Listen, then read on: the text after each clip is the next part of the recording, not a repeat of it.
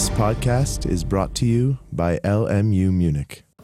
Also, wir kommen jetzt nämlich weiter zum allgemeinen Teil des Schuldrechts. Dieses Skript. Ich habe es gestern schon erläutert. Für alle die, warum kommt jetzt Unruhe auf? Habe ich irgendwas vergessen oder so? Nee, oder? Wir sind auch gut in der Zeit. Gibt es irgendwie Beschwerden? Wir haben noch Zeit. Alles gut, oder? Gut. Es läuft jetzt mal nur technisch gesehen, ja, läuft es so weiter wie bisher. Wir sind, wenn Sie auf die Homepage gehen, sind Sie jetzt nur einen Klick weiter und dort finden Sie wieder das Skriptum. Sie finden das Skriptum im PDF-Format und Sie finden das Skriptum in, H im, in HTML und Sie finden weiter ähm, die Folien, die ich nach der Vorlesung ins Netz stelle, heute übrigens erst später, weil ich hinterher Termine habe. Ähm, und ich lasse die Folien übrigens auch in einer Datei. Ich weiß, dass sich viele aufregen, dass es so eine mega riesen Datei wird, aber ich behalte sie weiter in einer Datei, dass sie einen Foliensatz haben. Und für mich ist es auch viel zu kompliziert, da verschiedene Folien äh, draus zu machen. Also jetzt nicht beschweren, was dann immer geschieht. Äh, das sind immer noch die alten Folien, da steht AT oben, die laufen durch, okay, über den, ähm, über den gesamten ähm, Grundkurs. Ähm, was machen wir jetzt eigentlich ähm, genau? Schauen wir doch mal, was wir bis jetzt gemacht haben. Das war, haben wir ja am Anfang schon gesehen, allgemeiner Teil des BGB, Paragraph 1 bis 240, durch den, den haben wir jetzt durchgekloppt. Dieser allgemeine Teil gilt ähm, für alle Bücher des Schuldrechts, also äh, alle Bücher des BGB, für das Schuldrecht, das Sachenrecht, das Familienrecht und das Erbrecht, weil es eben im Schuldrecht, im Sachenrecht und Familienrecht und im Erbrecht zum Beispiel Ansprüche gibt, die verjähren können und ich dann eben auf diese Vorschriften zurückgreife. Überall dort werden Willenserklärungen abgegeben, werden Verträge geschlossen und so weiter, müssen Erklärungen zugehen and so on. Das ganze Zeug passiert eben auch da. Beim Schuldrecht, das uns jetzt beschäftigen wird, ist es ganz ähnlich. Das zweite Buch des BGB, Sie sehen ein fetter Klotz, 241 bis 853 BGB. Das Schuldrecht ist selbst auch wiederum in sich aufgeteilt in einen allgemeinen Teil, mit dem wir uns jetzt beschäftigen werden, ähm, und in einen besonderen Teil, der im Sommersemester kommt. Das heißt, es bleibt weiterhin Mörder abstrakt. Genauso wie der AT des BGB Dinge vor die Klammer zieht, zieht jetzt der allgemeine Teil des Schuldrechts Dinge vor die Klammer, die sich in allen Schuldverhältnissen stellen können. Um Ihnen nun mal ein Beispiel zu sagen. Ähm, wenn ein Käufer die Kaufpreisforderung bezahlt, dann stellt sich die Frage, ob der Kaufpreisanspruch erloschen ist. Wenn ein Besteller in einem Werkvertrag die Werkvertragsforderung bezahlt, dann stellt sich die Frage, ob die Forderung erloschen ist. Soll man jetzt tatsächlich im Kaufrecht reinschreiben, der Anspruch auf Kaufpreiszahlung erlischt, wenn der Käufer bezahlt, und im Werkvertragsrecht schreiben, der Anspruch auf Werklohn erlischt, wenn der Besteller bezahlt? Das kann man doch abstrahieren. Da kann man doch einfach sagen, ein Anspruch erlischt, wenn der Schuldner die Leistung bewirkt. Sie sehen, nicht mehr Käufer, Verkäufer, nicht mehr Besteller, Unternehmer, sondern einfach Gläubiger und Schuldner. Und genau das macht das allgemeine Schuldrecht. Es spricht nicht von Käufern, Verkäufern, von Unternehmern und Bestellern, von Verleihern und Entleihern, von Mietern und Vermietern, ähm, von Verwahrern und in Verwahrunggeber, von Darlehensgeber und Darlehensnehmer and so on, sondern es spricht von Gläubiger und Schuldner und, redet, und regelt all diese allgemeinen Fragen. So steht etwa in Paragraph 362 drin, dass das Schuldverhältnis erlischt, wenn der Schuldner beim, gegenüber dem Gläubiger äh, die geschuldete Forderung erlischt. Die Frage, ob ich eine Forderung abtreten kann, die stellt sich gleich viel im Deliktsrecht als auch bei vertraglichen Schuldverhältnissen. Also ziehe ich das vor, regel das im allgemeinen Teil. Wenngleich wir immer viel jetzt mit Beispielen arbeiten werden und wenngleich wir, weil es der häufigste und der plastischste Vertrag ist, viel mit Käufern und Verkäufern arbeiten, spricht der allgemeine Teil des Schuldrechts nicht davon, sondern er spricht von Gläubigern und Schuldnern. Er zieht allgemeine Fragen vor die Klammer. Ähm, Im Sommersemester werden wir dann, dieses wird uns jetzt hineintragen bis ins Sommersemester, das ist ein Riesenklotz, dieses allgemeine Schuldrecht, und im Sommersemester werden wir uns dann mit dem besonderen Teil des Schuldrechts beschäftigen. Schauen Sie mal kurz rein. Der allgemeine Teil des Schuldrechts beginnt bei Paragraph 241. Ziemlich abstrakt, da steht, Kraft des Schuldverhältnisses ist der Gläubiger berechtigt, von dem Schuldner eine Leistung zu fordern. Und wenn Sie jetzt mal weiterblättern, sehen Sie da immer weiter Ansprüche äh, und Regelungen, die vom Gläubiger und vom Schuldner sprechen. So steht etwa im 280, den wir schon mal hatten, äh, drin, dass wenn der Schuldner eine Pflicht aus einem Schuldverhältnis verletzt, der Gläubiger Ersatz des Schadens verlangen kann. Da steht nicht Käufer und Verkäufer. Gehen Sie zur Frage, ob man einen Anspruch abtreten kann, etwa Paragraph 398 BGB Da steht drin, eine Forderung kann von dem Gläubiger durch Vertrag mit einem anderen auf, den, ähm, auf diesen übertragen werden. Das sind immer nur Gläubiger und Schuldner. Wann wird es denn, verdammt nochmal, konkret? Konkret wird es erst in Paragraph 433. Und wenn Sie dahin blättern, dann sehen Sie, das ist dann der achte Abschnitt und der ist überschrieben mit einzelne Schuldverhältnisse. Da fängt also dann der besondere Teil an, wo besondere Verträge geregelt werden, aber auch bestimmte gesetzliche Schuldverhältnisse, die wir ja andeutungsweise schon kennengelernt haben, wie zum Beispiel das Deliktsrecht in 823 BGB oder das Bereicherungsrecht in den 812 fortfolgende ähm, BGB. Ja, Literaturhinweise an dieser Stelle wieder. Ähm, Sie können natürlich jedwedes Buch lesen. Es gilt dasselbe, nein, nicht jedwedes. Ähm, es gilt dasselbe, was ich äh, damals beim Allgemeinteil gesagt habe. Äh, Bücher sind wie gute Freunde. Man muss es sich mal anschauen und jetzt vielleicht nicht gleich ähm, in den nächsten Laden rennen. Sie finden im Skriptum auch Literaturhinweise. Ich gebe Ihnen wieder nur vollkommen neutrale und wertfreie Empfehlungen. Das Buch zum Film ist dieses hier. Ähm, gehen Sie bitte nach anschließend sofort und kaufen Sie dieses Buch, weil ich verdiene 50 Cent daran. Okay? Also, ähm,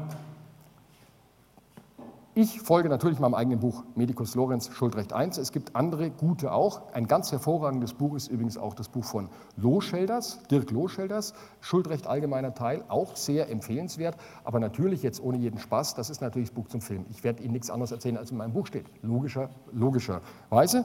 Das ist gerade in neuer Auflage erschienen, es ist sozusagen noch warm aus der Druckerei, 21. Auflage 2015 und Sie, ach, ich komme fast so, gerade wie so ein schmieriger Gurkenverkäufer, ähm, so ein Gurkenhobelverkäufer in der Fußball Fußgängerzone.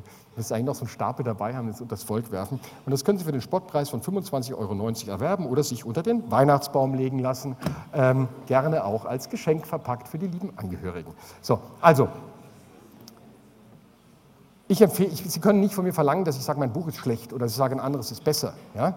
Ähm, dieses ist das Buch zum Film, also das ist das Buch, das ich gemeinsam mit dem großen Dieter Medikus äh, verfasst habe. Das Buch ist uralt, Sie haben ja gerade gesehen, also nicht diese Auflage, um Gottes Willen. Ähm, das Ding ist jetzt in der 21. Auflage erschienen. Das ist natürlich nicht über alle Auflagen von mir, ganz im Gegenteil. Das Buch ist begründet worden äh, von Dieter Medikus. Dieter Medikus ist, ähm, wenn Sie mal Ihre Eltern fragen, wenn die Jura studiert haben, das war der Jura-Gott der 70er und 80er Jahre hier an dieser Universität. Dem bin ich zu Füßen gesessen und habe so geschaut und mit diesen Büchern habe ich auch gelernt. Und sehr viel später hat Herr Medikus mich gebeten, in diesen Büchern mitzuschreiben. So bin ich langsam in diese Bücher reingegangen. Letztes Jahr ist Herr Medikus leider gestorben. Und jetzt mache ich es alleine weiter. Deswegen diese vielen Auflagen sind also, äh, der, die Tradition ist nicht meine, sondern ich habe dieses Buch erst vor ein paar Jahren mit übernommen und betreue es jetzt ganz. Ähm, das war eine Hommage an Dieter Medikus. Ähm, dazu gibt es auch wieder ein PDW. Ähm, das ist auch ganz hervorragend, weil er auch von mir das sollten Sie auch unbedingt kaufen. Ähm, ähm, das, mache ich zusammen mit Professor Köhler, ähm, sein emeritierter Kollege dieser, äh, Fakultät. Äh, das ist jetzt ein PDW Schuldrecht 1, also das sind Übungsfälle dazu drin. Und natürlich habe ich äh, dieses Buch aufeinander abgestimmt. Sie werden im, Lehrbuch relativ wenig Beispielsfälle sehen, aber das ist immer vernetzt mit den Beispielsfällen in PDW. Das ist also so das Combo, das Combo-Package. Ähm, das Sie unbedingt haben müssten. Da ist es blöd zu reden. Nochmal, schauen Sie sich die Bücher an, rennen Sie jetzt nicht in die nächste Buchhandlung und kaufen Sie sich das Ding. Nochmal, ähm, ein zweites hervorragendes Buch, wenn ich Student wäre, würde ich mir entweder den nehmen oder den Loschelders. Loschelders ist, Professor Loschelders Düsseldorf, ein mördergutes ähm, AT-Buch, überhaupt keine Frage. Gut, meins ist besser. Ähm, damit ähm, langsam zum Stoff. Wenn Sie jetzt die Gliederung nicht dabei haben, müssen Sie sich nicht grämen, denn ich mache jetzt eigentlich nur noch so ein bisschen Einleitung, um was es eigentlich geht. Was Kerninhalt dieser Regelung ist, habe ich Ihnen ja schon gesagt. Es geht darum, allgemeine Regelungen für Schuldverhältnisse aufzustellen. Kerninhalt sind insbesondere zunächst etwas ja fast langweilige Fragen. Zum Beispiel, wann muss eigentlich geleistet werden, wo muss geleistet werden. Das heißt, es wird zunächst einmal ähm, der Leistungsinhalt bestimmt. Denn stellen Sie sich vor, Sie kaufen jetzt eine Sache. Ähm, müssen Sie die holen oder muss die gebracht werden? Das sind ziemlich banale Fragen. Ja? Sie rufen irgendwo an und sagen, ich möchte irgendwie das und das haben. Dann sagt er, und dann sagt er, ja, machen wir. Und Sie reden, Sie reden nicht darüber, ob gebracht oder geholt werden muss. Mit anderen Worten, wo ist eigentlich der Erfüllungsort? Oder was ist eigentlich los, wenn Sie im Internet etwas bestellen? Sie bestellen jetzt etwas im Internet, weil Sie sagen, okay, Amazon ist mein Retter für die Weihnachtseinkäufe, also bestelle ich da mal was. Oder bei irgendeinem anderen Versandhändler. Und äh, übermorgen, da kriegen Sie erst diese Bestellbestätigung, irgendwie 312J oder K, weiß ich mehr genau, wo die steht, wir haben es ja gemacht. Und dann kriegen Sie, sagen wir, in zwei Tagen eine Mail und sagen, vielen Dank für Ihre Bestellung, wir werden Ihre Bestellung ab dem 27. Dezember ausführen. Dann werden Sie sagen, Schluck, ab dem 27. Dezember, das bringt mir extreme Krise zu Hause oder bei meinem Freund oder meiner Freundin oder wie auch immer, weil ich dieses Geschenk am 24. nicht habe. Sagen die, ja, Moment mal, über den Leistungszeitpunkt haben wir überhaupt nicht geredet. Also wann muss zum Beispiel geleistet werden? Das ist wichtig, um zu wissen, kann ich jetzt eigentlich von diesem Vertrag zurücktreten, wenn die äh, das bis Weihnachten nicht gewuppt bekommen und mir das Ding irgendwo anders kaufen. Also es werden zunächst einmal Leistungsinhalte bestimmt. Aber das allgemeine Schuldrecht hält sich nicht, davon, hält sich nicht ähm, damit auf, Leistungsinhalte zu bestimmen, sondern es bestimmt natürlich auch, und da wird es wahnsinnig kompliziert, aber gleichzeitig faszinierend und gut, ähm, was passiert nun eigentlich, wenn eine solche Pflicht verletzt wird. Welche Rechtsbehelfe habe ich, wenn der nicht rechtzeitig liefert? Welche Rechtsbehelfe habe ich, wenn er mangelhaft liefert? Welche Rechtsbehelfe habe ich, wenn der zu spät liefert? Was ist eigentlich, wenn das, das, die, die, die bestellten Skier nicht rechtzeitig kommen und ich muss mir jetzt Leihski nehmen für meinen Skiurlaub ähm, an Weihnachten. Muss der mir die dann bezahlen oder nicht? Um solche Dinge geht es hier im weitesten Sinne. Es geht aber auch um die Frage, kann ich eine Forderung abtreten, wann erlischt sie und so weiter und ähm, so fort. Zunächst einmal müssen wir uns fragen, ähm, um welch, was, welche Schuldverhältnisse geht es eigentlich? Das haben wir am Anfang schon einmal gesehen. Es gibt gesetzliche Schuldverhältnisse. Der 241 BGB definiert uns das nämlich. Die erste Norm definiert uns schon ganz klar, um was es geht. Kraft des Schuldverhältnisses heißt es hier, ist der Gläubiger berechtigt, von dem Schuldner eine Leistung zu fordern.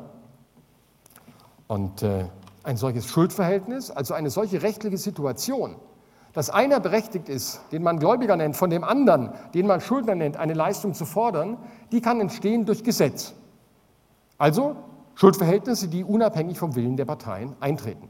Wenn ich Ihnen in Ihr Auto hineinfahre, dann sagt der Paragraph 823 BGB, dass ich Ihnen dann zum Schadenersatz verpflichtet bin. In dem Augenblick, in dem es knallt, in dem ich Sie geschädigt habe, äh, schulde ich Ihnen das. Das heißt, es kommt zu einem Schuldverhältnis. Aber solche Schuldverhältnisse können natürlich auch Kraft Rechtsgeschäfts äh, geschehen, also aufgrund des Parteiwillens. Die Urnorm dafür ist der Paragraph 311 BGB. Schauen wir da hinein. Und schauen Sie auf die Überschriften. Der 311 BGB enthält jetzt Vorschriften, die schon etwas spezieller sind, denn er steht im Paragraph ähm, im Abschnitt 3 Schuldverhältnisse aus, aus Verträgen. Und hier steht zur Begründung eines Rechtsverhältnisses durch Rechtsgeschäft, also aufgrund Parteiwillen, also dass die Situation eintritt, dass ich einem anderen ein Tun oder Unterlassen schulde, dass ein Anspruch entsteht, bedarf es eines Vertrages zwischen den Beteiligten oder um wörtlich zu zitieren, ist ein Vertrag zwischen den Beteiligten erforderlich, soweit nicht das Gesetz ein anderes vorschreibt. Also aufgrund Parteiwillens können Schuldverhältnisse grundsätzlich nur Kraft Vertrages und nicht aufgrund eines einseitigen Versprechens entstehen. Wenn ich Ihnen hier jetzt, wenn ich Ihnen hier jetzt sage, ich verspreche Ihnen 1000 Euro, dann kann mich das alleine offenbar noch nicht verpflichten, sondern wir brauchen einen Vertrag. Das heißt, es muss immer noch eine Willenserklärung da sein, die diese meine Willenserklärung einfängt. Ein einseitiges Versprechen, wie die Franzosen sagen würden, eine Promesse unilateral, die sich nicht mit der Einigung des anderen deckt, die ist offenbar nicht bindend. Aus der kann man offenbar nichts verlangen. Ähm, es gibt Ausnahme, das Gesetz sagt, soweit das Gesetz ein anderes vorschreibt. So ist etwa die Auslobung, wir haben sie schon ein paar Mal als Beispiel gehabt, die Auslobung ein einseitiges Rechtsgeschäft. Das ist eben bindend, selbst wenn es nicht angenommen wurde.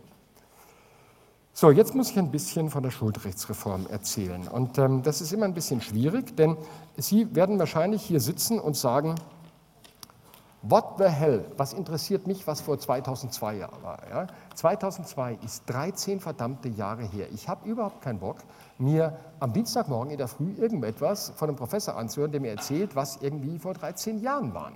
Ähm, dieses, dieser Unwillen, habe ich neulich gesehen, ist mittlerweile auch zu Facebook vorgedrungen. Und ich, Sie können darüber vielleicht nicht lachen, ich habe sehr gelacht ähm, über diese Facebook-Seite, Dinge, die ein Jurastudent nicht sagt, mit diesem Satz, ich liebe Lehrbuchausführungen zum alten Schuldrecht. Wie könnte ich nur das BGB verstehen, wenn ich nicht wüsste, dass vor elf Jahren, heute, also vor 13 Jahren, mh, hm, alles andere war. Das, ist, ähm, das trifft einen, alles anders war. Das trifft einen ein bisschen, aber ein bisschen was muss ich Ihnen dennoch erzählen. Und zwar folgendes.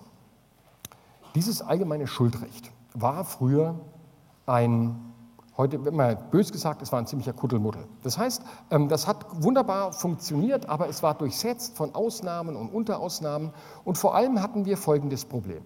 Früher war es so, dass Sie im allgemeinen Schuldrecht Regelungen gefunden haben, äh, die galten, wenn der Schuldner eine Leistung nicht rechtzeitig erbracht hat. Also wenn Sie zum Beispiel etwas gekauft haben und der Schuldner kommt mit der Leistung nicht rechtzeitig rüber, dann stellt sich die Frage, kann ich eigentlich da zurücktreten? Und früher wie heute steht im Schuldrecht drin, dass, wenn jemand mit der Leistung nicht rechtzeitig rüberkommt, dass Sie ihm dann eine Frist setzen können und wenn diese Frist abgelaufen ist, dann können Sie zurücktreten. Er hat also noch mal eine Chance. Werden wir bald kennenlernen, steht im 323 BGB. Dann war es aber so, dass ähm, wenn jetzt unser Schuldner, nehmen wir, nehmen wir an, der äh, Lieferant eines Autos, wenn der zwar rechtzeitig geleistet hatte, aber mangelhaft geleistet hat, dann waren alle diese Vorschriften nicht mehr einschlägig, sondern man war dann im besonderen Teil. Und im besonderen Teil gab es das Gewährleistungsrecht. Und da war unabhängig von diesen Vorschriften vorne, was passiert, wenn einer gar nicht liefert, nochmal besondere Vorschriften drin, was passiert eigentlich, wenn einer schlecht liefert. Das heißt, wir hatten unterschiedliche Verjährungsregime. Hat er jetzt gar nicht geliefert oder hat er jetzt schlecht geliefert? Dann lief es einmal so, dann lief es einmal so. Also es war uneinheitlich. Man musste irrsinnig, und von, aus Studentenperspektive gesprochen, man musste irrsinnig viel lernen. Und dann kam der Gesetzgeber und hat gesagt, so, wir, und ein weiteres war, dass sich neben diesem Schuldrecht, das gesetzlich geregelt war, ganz viele Dinge Präterlegem entwickelt hatten. Also Präterlegem gemeint ist Rechtsinst komplementäre Rechtsinstitute, die die Rechtsprechung zum Großteil schon seit Zeiten des Reichsgerichts nebenher entwickelt hatte. Es gab also nicht nur das geschriebene Recht, sondern es gab noch ähm, im Gesetz nicht oder im Gesetz nur andeutungsweise angelegte Dinge, aus denen aber ganz Rechtsinstitute von riesiger Relevanz entwickelt wurden.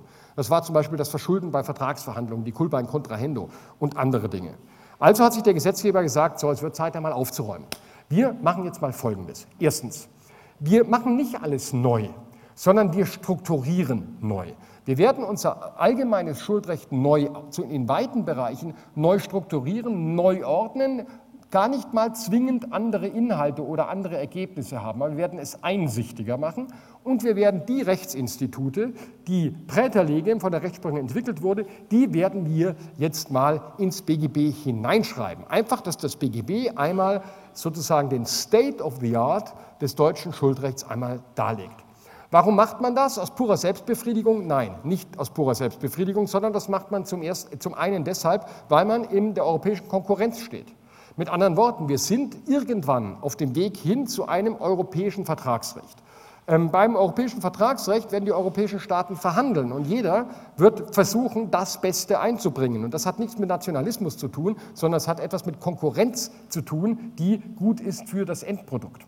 Wenn ich mir vorstelle, dass ein deutscher Wissenschaftler, sagen wir im Jahre 2000, mit einem Franzosen, einem Engländer, einem Italiener einem Spanier und wem auch immer noch an einem Verhandlungstisch in Brüssel zusammensetzt und ihm sagt, schaut euch mal unser geiles Schuldrecht an. Ihr müsst nur 200 Seiten Larenz und Canaris lesen. Und dazu müsst ihr übrigens noch wissen, was das Reichsgericht hier gesagt hat. Aber wenn ihr das alles wisst, dann seht ihr, wir haben ein geiles Schuldrecht. Das machen die nicht, das lesen die nicht. Ja?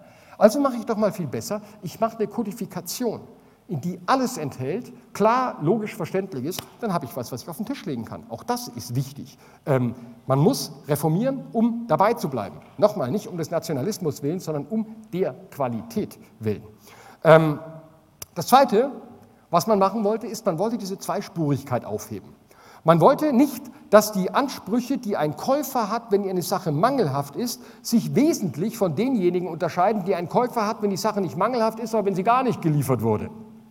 Man wollte also nicht, dass man zwei verschiedene Regelungskomplexe, die sich ständig aneinander reiben, Friktionen und Konkurrenzprobleme hervorheben, dass die weiter ähm, nebeneinander stehen, sondern man wollte vor allem das sogenannte Leistungsstörungsrecht, also der Bereich des Rechts, der, und das ist der spannendste für den Juristen, der maßgeblich ist, wenn eine Leistung nicht wie geschuldet erbracht wird, also wenn irgendwas kracht im Schuldverhältnis, wenn es nicht funktioniert zwischen den Parteien und nur dann braucht man den Juristen, wenn, sie, wenn alle happy sind und sich lieb haben, jeder tut, was er will, dann braucht man, braucht man ähm, uns ja nicht. Ähm, das wollte man vereinheitlichen. Das heißt, man wollte das auf eine Struktur zurückführen.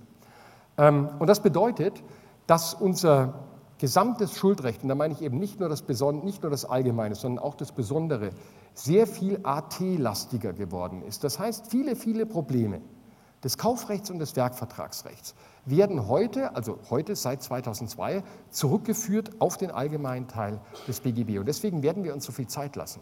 Und deswegen werden wir in ganz abstrakten, komplizierten Gebilden arbeiten. Ähm, wenn man die aber einmal verstanden hat, kann man die auf, auf, die Matrix im Kaufrecht und im Werkvertragsrecht legen und hat dann keine Probleme mehr.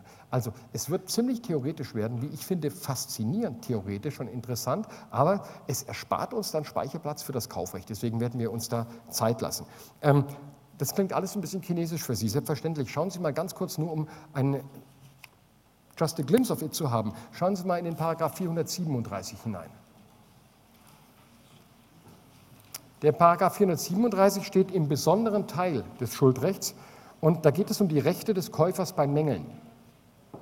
Und schauen Sie mal, auf welche Vorschriften da verwiesen wird, die wir jetzt natürlich noch nicht kennen müssen. Es ist vielleicht etwas gewagt, dass ich in diese Vorschrift jetzt schon bringe. Aber da steht, ist die Sache mangelhaft, kann der Käufer, wenn die Voraussetzungen der folgenden Vorschriften vorliegen und soweit nicht ein anderes bestimmt ist. Und jetzt schauen Sie mal, was da für Paragraphen stehen. Er kann nach 323 und 326 zurücktreten. Er kann nach 280, 281, 311a Schadenersatz verlangen. Das sind alles Normen des allgemeinen Schuldrechts. Das heißt, es wird alles darauf zurückgeführt. Dieses war eine Werbeveranstaltung für die Relevanz der Dinge, ähm, die jetzt kommen werden, für die wir uns Zeit lassen und die Bereich, den ich den interessantesten des gesamten BGB finde. Aber das ist natürlich nur eine Geschmackssache. So, Das war insofern auch eine Werbeveranstaltung, als ich jetzt am Anfang ein wenig um Ihre Geduld bitte, weil wenn Sie, wenn Sie, die Gliederung schon vor sich haben, würden Sie sehen, wir im Paragraphen 1 der Vorlesung jetzt einfach mal ein paar Begriffe kloppen werden und es wird ein bisschen esoterisch werden, weil wir uns zunächst mal fragen, was ist denn eigentlich ein Schuldverhältnis? Also wir sind, wenn Sie Paragraph dazu haben wollen, bei Paragraph 241, der sagt, Kraft des Schuldverhältnisses ist der Gläubiger berechtigt, von dem Schuldner eine Leistung zu fordern. Und es geht weiter, die Leistung kann auch in einem Unterlassen ähm, bestehen. Schon der Begriff Schuldverhältnis schillert. Man kann den Begriff Schuldverhältnis im engeren Sinne benutzen und dann meint er eine Sonderbeziehung zwischen Gläubiger und Schuldner im Sinne eines schuldrechtlichen Anspruchs, also eine Forderung. In diesem Zusammenhang verwendet der Paragraph 241 den Begriff Schuldverhältnis. Was der 241.1 beschreibt, ist nichts anderes als, was wir, als das, was wir im Paragraphen 194 bei der Legaldefinition des Anspruchs schon gesehen haben. Also eine besondere rechtliche Beziehung, aufgrund derer eine Person von der anderen Person etwas verlangen kann, nämlich ein Tun und Unterlassen. Ähm, und äh, genau das ist die Legaldefinition des Anspruchs. Dieser Begriff dieses Schuldverhältnisses, also als Synonym die Forderung, der Anspruch im Sinne von 194, begegnet uns im Gesetz ganz häufig. Nur ein Beispiel, um ein einfaches zu bringen, in Paragraph 362. Schauen wir mal kurz hinein. Und nehmen Sie jetzt, stellen Sie sich etwa vor, die Situation, dass ähm, Sie mir etwas, dass Sie mir etwas abgekauft haben, also ich, ich habe Ihnen etwas verkauft und Sie haben schon gezahlt, aber ich habe noch nicht geliefert. Jetzt sagt der Paragraph 362, das Schuldverhältnis erlischt, wenn die geschuldete Leistung an den Gläubiger bewirkt wird. Das kann nur das Schuldverhältnis im engeren Sinne sein, das heißt mein Anspruch gegen Sie auf Zahlung aus 433.2, der erlischt in dem Augenblick. Das Schuldverhältnis als Ganzes also unser Kaufvertrag, der erlischt natürlich nicht, weil ich habe ja noch gar nicht geliefert. Sie haben ja noch einen Anspruch gegen mich auf Zahlung. Wenn wir also jetzt diesen Begriff in einem anderen Sinne, im weiteren Sinne verwenden, nämlich ähm, das Schuldverhältnis im Sinne der Bündelung von mehrerer Rechte und Pflichten, die Gläubiger und Schuldner gegeneinander haben, Also man kann sagen, der Kaufvertrag ist ein Schuldverhältnis, der Mietvertrag ist ein Schuldverhältnis. Das heißt, das ist ein, ein, eine rechtliche Sonderbeziehung im Gegensatz zur Allgemeinbeziehung, die durch, in dem Fall durch einen Vertrag zustande gekommen ist, aufgrund derer die Parteien einen, jeweils einen Bündel gegenseitiger Rechte und Pflichten haben. Also eine Bündel von Forderungen und Rücksichtnahmepflichten jeder gegen jeden in dieser Geschichte. Und auch das kann man als Schuldheft, Schuldverhältnis bezeichnen. Man kann auch übertrieben sagen, das Schuldverhältnis als ein Organismus von gegenseitigen, voneinander in bestimmter Weise abhängenden Rechten und Pflichten. Ähm, das ist der Begriff des Schuldverhältnisses im weiteren. Sinne. Und das BGB, und das müssen Sie jetzt nicht sagen, um Gottes Willen, jetzt fängt er schon so an und wann soll ich denn verstehen, wann dieser Begriff wie gemeint ist. Das werden Sie sofort kapieren, das ist vollkommen klar. Ich will nur zeigen, dass der Begriff des Schuldverhältnisses mal so und mal so ähm, verwendet wird. Welche Pflichten können denn nun eigentlich aus einem Schuldverhältnis entstehen? Und das mache ich jetzt nur noch ganz kurz und dann machen wir morgen an dieser Stelle weiter, weil mir das zu wichtig ist, als es in den letzten neun Minuten runterzukloppen. Der Paragraph 241 Absatz 1 BGB, der spricht von Leistungspflichten. Nicht? Kraft des Schuldverhältnisses ist der Gläubiger berechtigt, von dem Schuldner eine Leistung zu fordern. Die kann auch in einem Unterlassen bestehen. Bei diesen Leistungspflichten, also die Pflicht, einem anderen irgendwas zu geben, also im weitesten Sinne die Pflicht, das Vermögen des anderen irgendwie zu vermehren. Also die Pflicht des Käufers zu bezahlen, die Pflicht des Verkäufers, die Sache abzuliefern, das sind Leistungspflichten im Sinne von 241 Absatz 1. Primäre Leistungspflichten sind die Pflichten, die dem Schuldverhältnis ihren charakteristischen Bezug geben. Also Pflichten, an denen man die Pflichten, auf die das Schuldverhältnis, auf die das Schuldverhältnis zunächst mal idealerweise gerichtet ist. Mit anderen Worten, wenn ich Ihnen etwas verkaufe, dann schulde ich Ihnen nach 433 Absatz 1 die Übereignung dieses Gegenstandes. Das ist die primäre Leistungspflicht, das ist der Zweck des Schuldverhältnisses, der Zweck eines Kaufs, dass der Käufer die Sache selbst hat. Jetzt kann es aber sein, dass in einem Schuldverhältnis mal irgendwann was passiert. Also nehmen Sie an, ich verkaufe Ihnen dieses Auto, ich habe es noch nicht übereignet und jetzt wird das Auto zerstört. Und nehmen Sie an, es wird zerstört, weil ich es verschuldet habe. Oder ich übereigne dieses Auto an einen Dritten. Jetzt kann ich Ihnen plötzlich nicht mehr übereignen, aber möglicherweise schulde ich Ihnen jetzt statt dieser primären eigentlich geschuldeten Leistung, der charakteristischen Leistung des Vertrages, die das Ziel des Vertrages war, möglicherweise Schadenersatz. Solche Leistungspflichten nennen wir sekundäre Leistungspflichten. Also Ansprüche, die, auf die das Schuldverhältnis nicht originär gerichtet ist, aber die im Laufe eines Schuldverhältnisses entstehen können, wenn und weil dieses Schuldverhältnis nicht ordnungsgemäß erfüllt wird. Also insbesondere Schadenersatzansprüche etwa, die anstelle der Leistung treten. Oder Schadenersatzansprüche, die neben ähm, die Leistung stehen, wenn ich Ihnen das Auto nicht rechtzeitig liefere und Sie etwa ein Taxi nehmen müssen. Diese Paragraphen, die da stehen, die können Sie gerade noch mal schön vergessen und auf die gehe ich jetzt nicht mehr ein. Und bevor ich noch in weitere komplizierte Dinge innerhalb von sechs gepressten Minuten komme, lassen wir es lieber. Wir sehen uns morgen wieder. Vielen Dank.